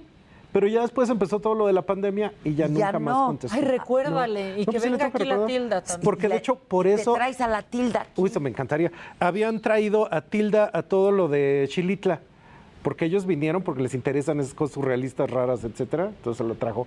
Vente, Tilda, órale, ah, ponte de Doña Leonora. Oye, este, dicen ahorita que Pita Amor, la mexicana dueña de la tinta americana, bueno, eh, que pues Pita también siempre andaba por ahí, La zona ¿no? rosa, en la ¿no? zona rosa. Pita venía de Álvaro Obregón, entonces venía como caminando toda esa zona y sí llegaba a la Roma. Y yo muy chico me insultó. A mí también. Sí, sí, a mí me Claro, insultó Pita Amor, sí. Y luego me, Sí. me daba sus poemas. Ah, bueno, no te insultó, pero a mí sí me dijo en la banqueta, quítate, idiota. Y yo, ay, gracias, señora. Es que tenía que hacer pipí ella, porque hacía pipí, a media calle. Sí, claro, claro. Qué personaje, Ajá. Pita Amor también, ¿eh? Que de hecho eso es una cosa que en las redes de, de la UAM han puesto a Leonora con este Fuentes, Monsiváis y demás, y le ponen abajo el logo de Friends, porque están intentando explicarle al mundo de ahora cómo es pues un personaje como podría ser, no sé, cualquier grupo de youtubers, claro. pero con aquellos Era que eran banda. intelectuales de aquel entonces, ¿no? Entonces haciendo los Cuevas, que era Ajá. chiquito, por ejemplo. ¿no? Sí, eh. Cuevas Bebé, Monsiváis, Alberto Domingo, Claro. Luis Guillermo Piazza, todo Sí, ese Luis mundo de la Guillermo mafia. Piazza, que ellas andaba también por ahí en las galerías de la zona rosa, Pecanins, todas esas galerías Arvil, pues que era el mundo cultural sesentero. Sí, sí, sí. ¿Tú te acuerdas de un restaurancito, La Lanterna? Creo que todavía existe. ¿Todavía Sí, ¿no? ¿Cuándo escuché yo de la lanterna? Pues hace Yo, alguien yo iba a iba mucho ahí. a la lanterna y se iban ellos mucho también ahí, este, a la lanterna a comer o después de un concierto o antes de un concierto o exposiciones. Pues es que o así estaban se ahí como landmarks. Y entonces era así la calle de Hamburgo y todos ellos, grandes figuras culturales, y hasta ahí se descolgaba Octavio Paz y todos, Sí, sí, así como el top, top, top de la cultura. Que de repente eso como que ¿Qué hace época, falta. no? Si ahorita Ajá, ya- El mundo de ahora. Pues, Sí. nadie habla con nadie. ¿ahora qué Nada más te insultan en Twitter. Ahora sale. Jackie Puro con la Twitter Pazurita va a tener su agua. O sea, ¿Qué dices, Chu? Es el italiano, la lanterna. Sigue abierto. Me dicen que sigue abierto. Sí, porque Conditori fue. El conditori fue. Yo iba mucho a tomar Ajá, café al conditori, claro. Este, y el Rafaelo Ducadés. también era, ¿Te ¿no? acuerdas del Ducadés? El Ducadés en la Claro. esquina de Florencia. Ustedes, muchachos. sí, sí, no, sí, te manejo el Ducadés, este, Este. sí no te lo manejo. El Ducadés, no, No. los mejores pasteles Sí, eran del Ducadés. Era un restaurante solo de postres. Pu- puros postres y, y con la vajilla divina. Y era ese mundo. El otro día alguien me preguntaba en la oficina, oye, ¿cómo era la zona rosa? Y le digo, pues, ¿cómo es la Condesa ahora? ¿Cómo? Pues todos los restaurantes que hay en la Condesa, imagínatelos en la zona rosa. En vez- o sea, esa era la gran diferencia. Pero era otro el Sí, era ambiente otro y el sí, era otro el sabor. sí, ahí te encontrabas a todos los intelectuales de la época, artistas, este. Suplementos culturales y todo ese mundo que pues precisamente creaban culturas así. Y ahora se echa, se echa en falta, ¿no? Como que no hay mucho nada de, de ese menos, tamaño. mucho de menos. Y ahora como todo es digital, Claro. ¿no? Este, los debates son digitales, te mientan la madre digital, Sí, ¿no? para bien o para mal. Tú imagínate una tertulia entre todos estos, que delicia, ¿no? Sí. La verdad. Ahora ya nada más podrían hacer sus YouTubes. Sí, exacto, exacto. Hacen lives ahora. Hacen ¿no? lives. Se hacen sus lives juntos y así. Aunque yo siento que el gran momento del live ya pasó, ¿eh? O sea, a mitad de la cuarentena. Se lo acabaron. Tú querías live Ya. cada tres segundos. Ahorita sí es así, como, este, luego lo veo, gracias, no. Yo ya ni entro, Antes ¿eh? No. entrabas y todos estaban en vivo al inicio. O de hasta la, fiesta, o sea, decías, oye, después de cinco Zooms de trabajo, ahora una fiesta en Zoom, dices, uy, no, ya aguanta. Sí, El House Party, ¿se acuerdan? Ay, Sí, House el Party. House Party, sí, también murió el ya. pasado, ya. Hicimos uno, ¿no? Claro. Claro, hicimos un house El party. House Party y el Club House duraron el día y la víspera. Yo, yo el Clubhouse. No, yo también, gracias, ¿eh? Gracias. Yo ni lo bajé. también. Yo sí No. lo bajé y lo tengo y lo quiero silenciar. Ya no puedo. Pues con es el que es Clubhouse. típico que tu mamá te manda un mensaje de 10 minutos que ya es podcast. Entonces, después de eso, quieres La sección de verdad aventarte. o Sí, sea, todavía el mensaje de Clubhouse. 20 minutos, no, gracias. Ahora, para el Ducadesti sí estábamos chiquitos, Gus, pero yo me Sí, acuerdo. no, sí. Éramos niños. chiquitos, pero me acuerdo. tiempo, sí, sí. sí, sí. Esteba, Ducadest, Esteba estaba como a la vuelta. Ah, ese no, me, me tocó. Me Entonces, tocó el conditor y el Ducadés. Luego salió. Snob, un poco Ajá, con ese, Snob, ¿no? Sí. Entonces te llevaban a ti tus papás. Este, no. Adela iba. No, Mira, Adela iba. Yo me llevaba a mi abuelita. escuincla se metía por ahí a por todos todos lados. ¿no? Adela iba que si cenaba con Carlos Ancira Sí, de chiquita. Esa es otra historia. Esa es otra historia. Qué, qué padre. Yo sí lo echo de menos, la verdad. Eso estaría padre tenerlo otra vez.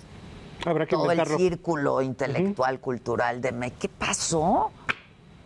Y eso es algo que van a echar en falta, porque sí tienen movimientos culturales ahora, pero como que no han entendido esta cuestión de cómo llevarlo a otro medio, a otras formas y otras interrelaciones. Claro.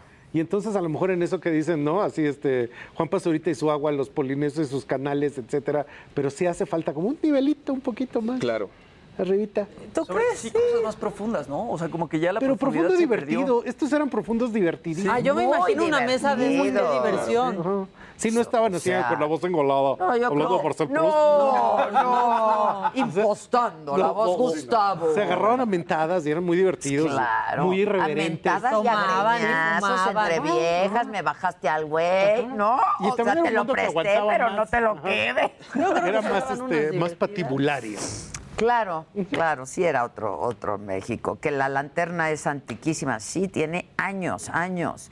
Hay una ensalada de alcachofa Buenísima. buenísima. Y que el filete burronero es maravilloso. Dice Buenísimo. Lozano. Yo iba siempre a comer el el filete, filete burronero. burronero. Sí, sí, claro, claro. Bueno, pues Qué gracias. ¿eh? Pues gracias a Te todos. quiero es un placer mucho. que todo el mundo lo visite. Yo te adoro.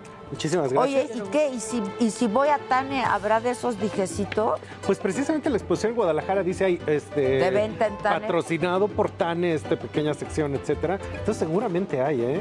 Y ahorita están saliendo en todo tipo de subastas piezas de Leonora, porque como que hay ahí una curiosidad. Qué padre, Oye, pues hay que y ver. por favor, síganos en Trendo en Instagram. En todos lados. ve Trendo MX. Para hablar de todas las tendencias. ¿no? Eso es todo. Muchísimas gracias. Sección favorita. Volvemos luego de una pausa. Heraldo Radio, la H que sí suena y ahora también se escucha.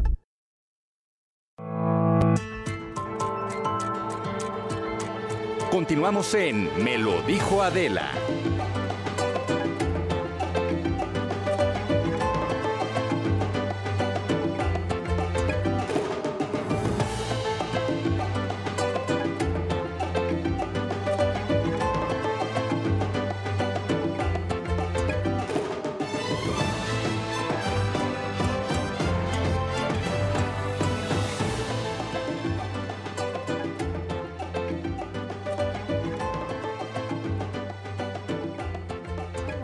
Estamos. Dice, ya les dije a mis amigos que vean el programa, que la van a pasar bien y es el único programa de la mañana donde no bailan. Acto seguido, Maca bailando.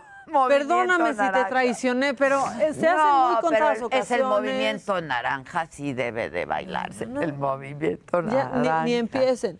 Y luego dice, las amo, mi día empieza diario a partir de las 12. Muy bien. Muy bien. Muy bien, no te muevas hasta las 12. Exacto. La verdad. Este. Siguen aquí diciendo restaurantes y, y todos este Y por el y, por- y en radio no nos han hablado.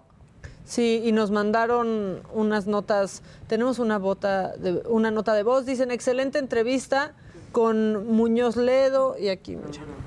Acabo de escuchar una blasfemia del señor Gus. Es cierto que dijo Xilitla. Es Gilitla, hermano, San Luis Potosí. Saludos. Ay, bueno, discúlpenos. ¿Qué haríamos sin ustedes para corregirnos? Claro. Nuestro amigo de Tony la voz. Mendoza, que somos la neta. Este, que. Manita, para que lo anuncien, dice entre el tacón y la corbata. En Jalisco el programa se ve en el 8.2 de TV abierta, no en el 10.1. Bueno. Claudia Aguilar y Lancats, nuestros abogados de cabecera, ¿cómo están? Hola, hola. Hola, hola. ¿Cómo están? ¿Cómo están? Bien y de buenas. Bien y de buenas, vaya, qué bueno. ¿Por Oye, Este, ayer íbamos a hablar del metro, pero luego la fiscalía saca, eh, o sea, ¿de qué quieren hablar? Yo creo que el metro es más trascendente, pero del tema de la Fiscalía de Nuevo León, sí creo que, a ver, si efectivamente cometieron un delito, entonces habría que investigarlos. Pero el tiempo de la presentación de la denuncia, pues parece pues muy conveniente para quien sea que no fue denunciado, ¿no? Ahora, además lo que dicen es que la tarjeta rosa, ¿es rosa? La tarjeta, Sí. la, la famosa tarjeta, Tarjeta rosa, rosa. esta que se supone que el candidato del PRI, Adrián de la Garza, para la gubernatura de Nuevo León estuvo dando a cambio de votos, ¿no? Este, nunca se repartió, que era una promesa, ¿no? De campaña, en caso de que yo llegue a ser gobernador, tal, tal, tal. tal. Habrá tarjeta rosa. Exacto. Pero yo creo que el tema de qué pasó está superado porque pues, el problema son los tiempos. Lo que estamos viendo es que en el norte del país, en Nuevo León, tenemos el candidato de Morena en tercer lugar. Tenemos a Samuel, que parecía que nació muerto, muy, muy, muy echado para Y que adelante. está en primer lugar ahora. Los, los de pelos y Adrián de la Garza, que tiene una gran capacidad operativa porque fue fiscal del Estado, es gente de Medina, en fin, lo vemos que está dando una guerra muy dura. Y lo que parece, mínimo parecería, son patadas de ahogado para pues bajar a los dos que van arriba y dejar atrás a Clara Luz. Yo no tengo nada en contra de Clara Luz, ¿eh? o sea, yo no estoy haciendo ninguna, ningún pronunciamiento sobre mis preferencias electorales. Lo único que digo es que el momento se ve fatal. O sea, no es el momento de atacar a candidatos en medio de una campaña. Si cometieron un delito hay un mejor momento Bueno, si para hay un delito electoral, pues sí es el momento, ¿no? Como el caso de la tarjeta rosa, que no es el mismo caso que Samuel García. No es el mismo caso que Samuel No es lo mismo, ¿no? Sí, ahora, la verdad es que sí es muy, por lo menos sospechoso estar en estos tiempos electorales, otra vez echando a la UIF, ¿no? O otra vez a la Fiscalía y otra vez estar para poder deshacerte de tus adversarios políticos o cuando menos Bueno, de Santiago. Nieto estuvo aquí, dijo que todos los candidatos a gobernador estaban siendo investigados. De todos los partidos. De, todos todos, los los partidos. partidos. Todos los candidatos a gobernador. Eso sí lo dijo acá. Y que nada más es una co- coincidencia que estén saliendo solamente fichas rojas sobre ciertos partidos opositores o punteros en determinadas entidades es de la todos. República. El daño electoral es para todos. Pero el daño es durísimo. Y no es el momento. O sea, la verdad es que sí es, una, es un momento coyuntural muy complicado en el que estamos. Y, pues sí, coincido en lo que decía Ilan. Es más importante, digo, obviamente coyuntura hablar de lo que pasó con la fiscalía, pero más importante seguir abordando el tema de lo que sucedió en el metro. Sobre todo ahora, y, y platicábamos hace unos instantes, Ilan y yo, del tema de que se ha salido revelado que se van a hacer unas pruebas periciales. ¿no? Y- y quisiéramos puntualizar el tema de la pericial justamente por dos cuestiones muy relevantes. Normalmente uno piensa que vas a encargar el peritaje como su naturaleza lo a un experto en la materia, ¿no? Un experto en la materia que en este caso tendría que ser un experto en trenes, un experto en ingeniería estructural, ¿no? Trenes elevados y que además cumpliera con el requisito de ser independiente, ¿no? Me parece que es sumamente importante.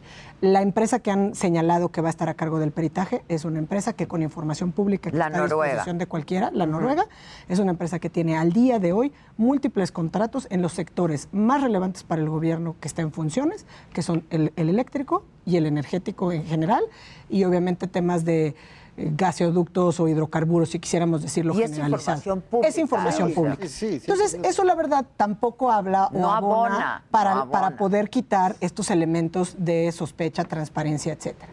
Entonces, el tema de la pericial nos parece relevante, porque además, bueno, seguramente Ilan dirá, ¿no? La pericial le corresponde a quien la paga, ¿no? Sí, pero Sí, la yo creo de que la paga. pues es de quien la paga, pero la jefa de gobierno bien podría pagar a alguien que no tuviera contratos. Entonces, que pudiera ser suficientemente autónomo, claro, que con esta expertise pudiera brindarnos a nosotros como ciudadanos eh, ciertos elementos clave para el abordaje de la pericial. ¿no? Sobre ese tema, si me permite hacer una acotación, uno de los pro- problemas más grandes del tema del metro, fuera de los deudos, que es terrible, de los deseos, que es terrible, es que parecería que el centro social, que el centro de nuestra sociedad se colapsa contra el metro. O sea, el hecho de que la gente no se pueda subir al metro sin tener la preocupación de si se va a caer o no se va a caer. Que no deberías ni pensarlo. Eh, Exacto, o sea, eso lo que habla es de que está perforada la fibra social de esta ciudad y tal vez de confianza en el país. El gran reto de Claudia es la confianza, es retomar la confianza, porque fuera de, de juegos políticos, de quién va a salir más golpeado y quién va a salir más beneficiado, el reto es recobrar la confianza, en las, eh, que la sociedad recobre la confianza en el gobierno, sobre todo en el gobierno de la Ciudad de México. Y el escoger una empresa, aunque sea extranjera, que tiene contratos hoy Claro. con el gobierno federal, pues pone en tela de juicio su autonomía. Y eso es el tema más preocupante. Yo creo que se tiene que contratar a alguien, independientemente que sean más expertos en trenes que en petroquímica, que eso es, digo, no, no estoy criticando que tal vez no lo sepan hacer, nada más creo que deberían de contratar al Marajá de Pocajú, el rey del mambo de los trenes, de los trenes, ¿no? Al que más le sabe. Pero el hecho de que no lo hagan, independientemente de eso, es altamente preocupante que hoy el perito que realmente el perito es el árbitro, es el que va a decir quién lo hizo bien o quién lo hizo mal, que no sea autónomo, que tenga mucho que perder por dar una opinión que no le gusta al gobierno federal, al gobierno de la Ciudad de México, creo que es muy preocupante. Que Y- no tenga relación, punto. Sí, que no tenga nada que ver. Que no tenga Nada nada que, que ver. Y lo que dice Ilan, que además creo que abordando un poco, retomando lo que platicábamos la vez pasada, o sea, la semana pasada hablábamos aquí, precisamente acababan de ser los hechos, hablábamos de los deudos y hablábamos de un tema muy importante, de quién es el responsable, quién es, lo hacíamos de una manera objetiva o pretendidamente objetiva, sin meternos en temas partidistas ni políticos, y siempre se habla como que se puede hablar de negligencia, ¿no? Negligencia, y Ilan nos dio toda una cátedra de Derecho Penal hablando del delito de comisión por omisión, pero hablando de negligencia, como que no se quede en lo abstracto. Y entonces, la verdad es que revisando, por ejemplo, todas estas eh, obras, obviamente el metro aquí y en China, me parece, tiene pues ciertos manuales de operación y en los manuales de operación hay manuales de mantenimiento. ¿Por qué? Porque con eso vas a capacitar al chofer, al que le cheque que si está bien colocado sobre la vía, eh, para el Vas a evitar freno, que se caiga. y vas a evitar que se caiga ¿no? Y da la casualidad que aquí existe un manual. Hay un manual de mantenimiento y hay un manual de operación, pero en ese manual de mantenimiento, por estar en una zona sísmica como estamos, hay un apartado específico que se refiere a cómo darle mantenimiento al tren, al tren elevado, o sea, al tramo elevado de la línea 12, en cuando se presenta un sismo de magnitud 7 y más. Así de específico, así de claro está en el manual, está a disposición de cualquier usuario que quiera entrar a, la- a la- a las, páginas de internet y descargarlo. ¿no? Y entonces, no me dejará mentir Ilan, porque además eh, han de saber que leyó prácticamente las 700 hojas del manual, o mil Mil hojas hojas del del manual, manual. No, no, leí que nada sí más se los 400 refiere a del tren eso. elevado. La síntesis. Sí, la síntesis. El cacho del tren elevado. Nada más lo referente al tren elevado. Pero a ver, es que entonces sí es fácil fincar, o sea, hay que tener la convicción de fincar responsabilidades y de que la negligencia no se quede en un postulado en abstracto. Es quién estaba encargado de darle mantenimiento. Entonces, sí, si nos preguntan, ¿qué pasó? Como, de- como renuncian, denuncian los usuarios de redes de, de Twitter y demás, pues sí, hubo una consecuencia directa, inmediata, en el tren, en el tramo elevado de la línea 12 del metro, que derivada del sismo del 2017, que fue de, ¿qué? 7.1 a- grados en la escala de Richter. De 7-1. Y pues Ilan les puede platicar además a este respecto cuestiones muy específicas que pueden ir a verificar y a ver si alguien nos dice con la pericial si hicieron eso que tenían que hacer. ¿Qué? A ver. A ver, es difícil sonar sexy cuando uno habla de manuales de mantenimiento del No, metro. y sobre todo cuando estamos Sí, hablando de de una, tragedia, tragedia, como la que ocurrió, tragedia. la verdad, ¿no? Pero, pero lo que se desprende del manual es lo primero. Al año de entrega, el manual requiere que un año después de recibida la obra, el metro tiene que poner en marcha un ciclo completo de nivelación de las estructuras con base en dos puntos de referencia. Lo mismo pide después de cada sismo que exceda 7 grados Richter, o sea, de 7 grados o más. Este fue de 7.1. Entonces, de entrada, pues mi corazón de madre que late y late fuerte me dice que este proceso de nivelación no se realizó en el 2017. Lo que vimos es que se reparó una parte de esta, de, esta, de esta parte del tren elevado que fue afectada, porque cabe mencionar que la parte más afectada con el sismo fue donde se cayó el metro en esta ocasión. Eso es lo primero. Lo segundo es, el manual lo que te dice es, cuando te entregamos la obra, tienes que hacer inspecciones, empezando por oculares y después de varios tipos. El primer año trimestralmente, el segundo año bimestralmente y después anualmente. Si no se revisó anualmente las grietas de las estructuras, la nivelación, las medidas topográficas, todo lo que se tiene que hacer, entonces parecería que hay negligencia de quien no lo hizo año con año. Pero a ver, estás hablando de después del terremoto Después del de- lo- 2017. Lo, que estoy diciendo es siempre después, o sea, desde, que te Desde- lo entregaron. Desde que lo entregaron tenían que hacer estas Pero estamos hablando del 2017, y esto es donde después del fue el 2017. exacto. 17. Este ciclo es cuando se da este supuesto que está previsto en el manual, o sea, está previsto en abstracto. ¿Por qué? Porque es lógico.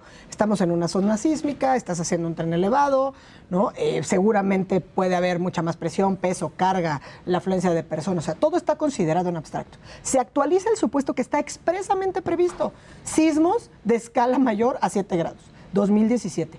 Hay además daños que son evidentes, los que fueron a reparar, como dice Elan, parchando la columna, haciendo en teoría un reforzamiento de concreto en la columna perenganita, etcétera. Lo que no se advierte, o por lo menos tenemos al menos sospechas de que no se llevó a cabo como debía, es que durante el año posterior al sismo, que es lo que acaba de leer Ilan, se tiene que dar este ciclo de revisión. Completo, se llama ciclo completo de revisión. Ciclo completo de revisión. Y completo no es que vayan y te parchen una columna o que la refuercen. Es que se nivele Completo es que te todo. vayas a la nivelación y la nivelación te va a llevar, obviamente, incluso a los pilares, a, la- a las estructuras subterráneas que soportan el tren elevado. Es piso, porque se puede hundir, obviamente, se pueden ir hundiendo como las cosas tienden a hundirse en la Ciudad de México, y la parte donde va el tren, ¿no? O sea, las- la vía sobre va el tren, por, por usar términos poco técnicos, porque no soy experto en trenes, pero efectivamente esos tienen que nivelar.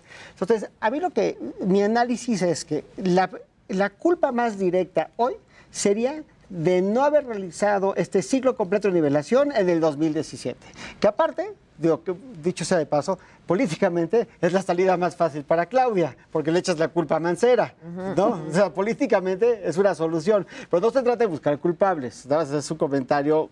No, de- bueno, de- sí de- se trata de encontrar culpa, a, Sí, los de fabricar, no se responsables, trata de no de fabricar, fabricarlos, no de pero fabricar sí de- culpables, pero sí de encontrarlos. de saber pues de quién es Sí. la responsabilidad, ¿no? y que esos mantenimientos, además, empe- Se tendrían que haber que empezado en el 17 y era todo un año. Después del sismo es un año.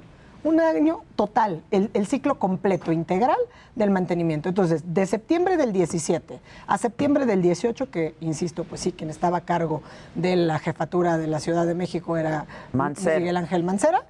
Y evidentemente, como veníamos diciendo desde la semana pa- pasada, cuando estuvimos hablando de, de negligencia y quién es el gobierno, pues el gobierno de la Ciudad de México es el responsable del mantenimiento del metro. Entonces, ¿qué pasó después? Se han, se han ido dando estas verificaciones y ahí es donde sí se puede contribuir desde las propias autoridades. Si efectivamente, como han venido a declarar públicamente, tanto Claudia como diversos funcionarios, incluida la fiscal, se Sí van a se llevar a cabo ¿no? todas Se estas... hizo. Se hizo, no se hizo. Hay puntos objetivos a disposición de cualquier ciudadano común donde pueden decir, a ver, ¿se hizo el mantenimiento? No, ¿quién lo De hizo? Las notas de ¿Cómo lo hizo? lo único que se desprende es que se gastaron 15 millones de pesos en arreglar ese tramo. Pero Y en no- reforzar, en más, reforzarlo. ¿no? Pero no se desprende de notas, pero mínimo yo no encontré ayer que estuve revisando este tema que se haya hecho este eh, eh, este La verificación. esta verificación completa. Pero eh, eh, eh, esta inversión que se hizo para reparación, ¿cuándo fue? en el 2017. Después del sismo, porque sí se notó. eh, las, to- las imágenes estas que se ven de repente en, en algunos usuarios de Twitter, donde está el agujero en la columna sí, y así, de sí, sí. pues eso sí se fue inmediato. O sea, se dio el sismo, empezaron, pues, empezamos a notar todos los daños estructurales que se daban en edificios y en diversas partes de la, de la ciudad, y esos fueron evidenciados. Se gastaron 15 millones de pesos, quizá un poquito más, pero fue como reforzamiento del tramo. Y aquí lo que te indica el propio manual es que eso no basta, porque es evidente que como no sé cómo giran las olas, cómo, cómo fluyen las olas, el impacto que se da, pues evidentemente tendrían que hacer un ciclo El manual dice. totalmente. El manual si, lo dice. dice el manual, pues así es. Y lo ¿no? hicieron los expertos. Ahora, otro tema que comentábamos respecto, ¿por qué no llaman también, ya sea como las periciales y no sé si en el momento, en su momento en la fiscalía, pues a quienes integraron el consorcio que hizo la construcción, pues también para saber qué, pudo pasó? haber pasado, ¿no? O sea, ¿Por qué ya se no sé cayó de tu por qué se tren? cayó tu ¿Por qué tren. se cayó tu tren? O sea, yo, yo llamaría al consorcio y les pediría una pericial a ellos. Es decir, eh, o sea, no dejaría de hacer la oficial con un tercero. Pero yo no creo, yo creo que está. No está de más. No está de más. Dile- Ellos la hicieron. Y si no la quieres llamar como pericial, un dictamen estructural, un dictamen de estado estructural, Whatever. como lo quieran llamar, Sí. pero sí, efectivamente, si ellos lo hicieron, quienes hayan empezado la obra, continuado con la obra, culminado la obra y hecho los ajustes, porque sabemos que la línea 12 del metro tuvo todas estas problemáticas desde que se prometió hasta la desgracia ocurrida hace una semana. Bueno, todos ellos tendrían que llegar y dar una explicación de por qué se cayó el tren. Así es. Yendo un poquito nada más al principio de la historia del metro. Hay dos cosas que estuve revisando ayer que me llamaron mucho la atención. La primera es, ¿por qué hacen la línea 12 del metro? O sea, digo, obviamente un proyecto tan grande iba a traer pues mucha atención, iba a ser este, muy criticado o muy aplaudido, no era un tema muy controvertido. Y de lo que se desprende de las notas que pues, se publicaron en su momento es que esta gente que estaba en Tláhuac no tenía un mejor acceso. La mejor solución para ellos era el metro. para ellos trasladarse era un broncondonón. Cuatro horas. Cuatro horas. sí, O sea, claro. era abrirles el mundo. Era, o sea, no es lo mismo tardar cuatro horas que Claro. 40 minutos. Entonces, la, la necesidad del metro, con el costo que tiene hoy políticamente, pues y, y- y a pesar de la tragedia que sucedió, era muy necesario ese- esa obra de metro. Pero lo que se desprende también de las notas periodísticas es que Mancera, no- perdón, que Ebrard no les acabó de pagar. Es decir, al final le dicen al gobierno de México, fíjate que me, que me gasté de más y Ebrard no les paga. Y demandan a la Ciudad de México y Mancera en su momento les paga el resto y creo que hasta un poquito más. O sea, llegaron y- Mancera. Mancera. Llega Mancera y les paga ese resto, ¿no? Yo, mi única duda es, bueno, si efectivamente Ebrard les pagó lo que acordó y ellos se gastaron de más, entonces me parece perverso alegar que se gastó de más cuando obviamente les, pa- tan les pagaron de menos que se fueron a pelear con el gobierno para que les pagaran el resto. Entonces, la verdad es que después de leer este manual, de ver un manual de mil hojas, bien hecho, completo, que habla acerca de los riesgos de un sismo de 7 grados, que es exactamente lo que tuvimos, de 7.1, de la necesidad de hacer una inversión real en este ciclo de nivelación que se tiene que hacer y de las inspecciones oculares y de otro tipo que se tiene que hacer anualmente, pues me queda claro que el problema sigue estando del 2017 en adelante, ¿no? Pero sobre todo, repito, mi corazón de madre me dice que el problema real está en el temblor de 2017 y cómo se atendió la obra en el 2017. Sí, en suma, que si te preguntaran o que si nos dijeran después de lo que se alcanza a ver sin ser peritos en eso, es ¿por qué se cayó el metro? Sí se cayó por el temblor. O sea, sí, porque el temblor dañó las estructuras del tramo elevado de la línea 12 del metro de manera tan grave que se, se- se dio el accidente. Ahora, Sí, un no accidente qué que sin duda no, no tenía que haber pasado, Claro. que no es caso fortuito, que no es fuerza mayor y que sin duda hay responsables. Y, y eso llevado al lado de las víctimas de la tragedia y también del cómo no pretender lavarse las manos, porque lamentablemente las y los mexicanos desconocemos nuestros derechos.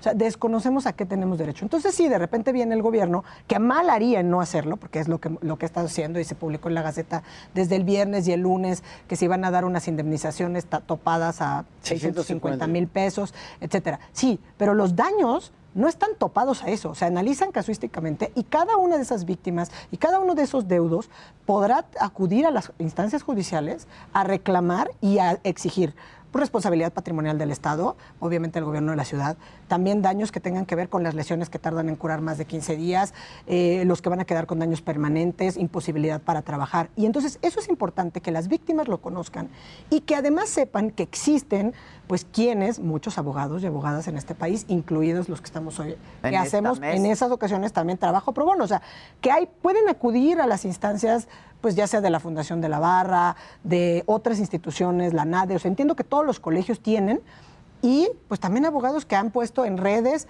oye, también acude porque conoce tus derechos. O sea, no basta con que, bueno, ahí está la gaceta, ya te di 10 mil pesos para tu manutención. Y te voy a con dar 10 mil pesos, ¿quién va a 50 comer? hoy Y, te voy a dar otros 50 mil como una especie de ¿no? indemnización. Y ya con eso vas a estar indemnizado. O ya con eso se cubre esto que, esta observación que hace Ilan, que es muy relevante de por qué era necesario el metro. O sea, ¿dónde están todas estas personas que sumado a la pandemia, que sumado a la pérdida de empleos, que sumado a toda la situación que llevamos, ahora están en los barrios y en las periferias de la ciudad, en las condiciones más precarias, sin poner a acercarse siquiera a sus centros de trabajo? No, porque digo, es imposible, no se han acabado de poner todas las rutas de RTP. Sí, no, son muchos focos. Sin duda es algo muy problemático que la Ciudad de México, el gobierno se tiene que articular para hacer una adecuada atención y para garantizar que las víctimas, sus familiares, sean debidamente indemnizados, pero además que tengan condiciones para poder eh, pues alcanzar una calidad de vida de- como la que se merece. Y si el pilar de la confianza de esta sociedad, en este momento, en esta ciudad, en este país, está oxidado, hay que empezar por resanarlo bien y resanarlo con verdad y con confianza. Por eso la autonomía de quien haga la pericial es fundamental, fundamental. Ahora, aparte de esta compañía noruega, no se le ha pedido a nadie más La hasta pericial este que se sepa, la no. pericial, ¿eh? Hay notas sobre esta pericial, o sea que es, es Vox Populi que efectivamente Claudia contrató a esta ah, no, empresa. lo, lo dijeron. Y, y que Lo por eso se cuestiona, porque pues lo que dice Ilan, y la verdad es que si Es se la que tenía a la mano, a Es la que Y tienes a la mano. Pero ¿por qué empantanar? O sea, yo, a mí me gustó el cierre de Ilan, que era como casi poesía. Y sí, pero efectivamente si está oxidado. O sea, lo que necesitamos es transparencia, lo que necesitamos es verdad. O sea, yo creo que lo que Claudia tendría que hacer es, así como fue a dar la cara esa misma noche y se apareció en el lugar de la tragedia y estuvo ahí en, una, en un asunto de rendición de cuentas, que es lo mínimo que pueden hacer las autoridades, tendría que seguir por pedir una pericial a un órgano autónomo e independiente que no tuviera, por lo menos al día de hoy, ningún contrato de obra pública o de ningún tipo con ni el gobierno federal ni el gobierno de la Ciudad de México. Y creo que Claudia quiere eso. Mi, mi- mi- mi feeling de todo eso es que Claudia, siendo una mujer técnica, seria, que está pasando probablemente el peor momento de su vida en este momento, Su ella vida lo que está... profesional, por sin supuesto, duda, sin pues duda. digo, es durísimo. Lo, lo que ella quiere, yo creo, es que el experto que le diga qué pasó sea intachable. Por eso fueron a contratar a los noruegos. El problema es que yo creo que se les fue que tiene contratos con gobierno. Tendrían que haber contratado No, a alguien no creo que sea- Ilan, Digo, tu la corazón de madre. Hoy sí nos falló tu corazón de madre. Tu corazón de Hoy madre. corazón de madre sí nos falló. No, pues a ver, la es el que tengo a la mano, trabaja conmigo, hazme la pericial. Pero tiene todo que perder quien haga la pericial y por ende ellos tienen todo que perder si hacen una pericial autónoma, objetiva y que a la ciudadanía le dé transparencia y verdad, que es lo que dice Ilan.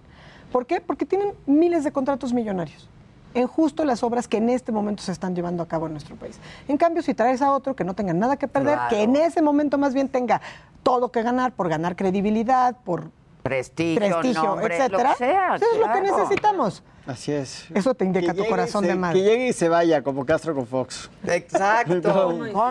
Vienes, haces la Y te pericial vas. y te vas. Noruego o donde Pues sí, sea. donde sea. Pero con expertise. Se nos ocurría hace rato que a lo mejor si buscan hacia Japón, donde hay trenes que funcionan, que no se caen, y varios tra- tramos elevados, y es zona sísmica, podría ser un buen lugar para encontrar un experto. Oriente que Europa, pero sobre todo Oriente, porque hay más terremotos Claro, mucho en, en Japón que en Noruega. Así es. Bueno, muchas gracias, señor Un placer. Doña, la reina, ¿cómo es la reina? diosa. La La diosa. Ya es la perdón, diosa. Es la La diosa del amparo en este país. Gracias, muchas gracias. Gracias a ustedes, como siempre, por su atención y compañía. Mañana los esperamos 9 de la mañana por la televisión, 10 de la mañana por la radio. Gracias y hasta siempre.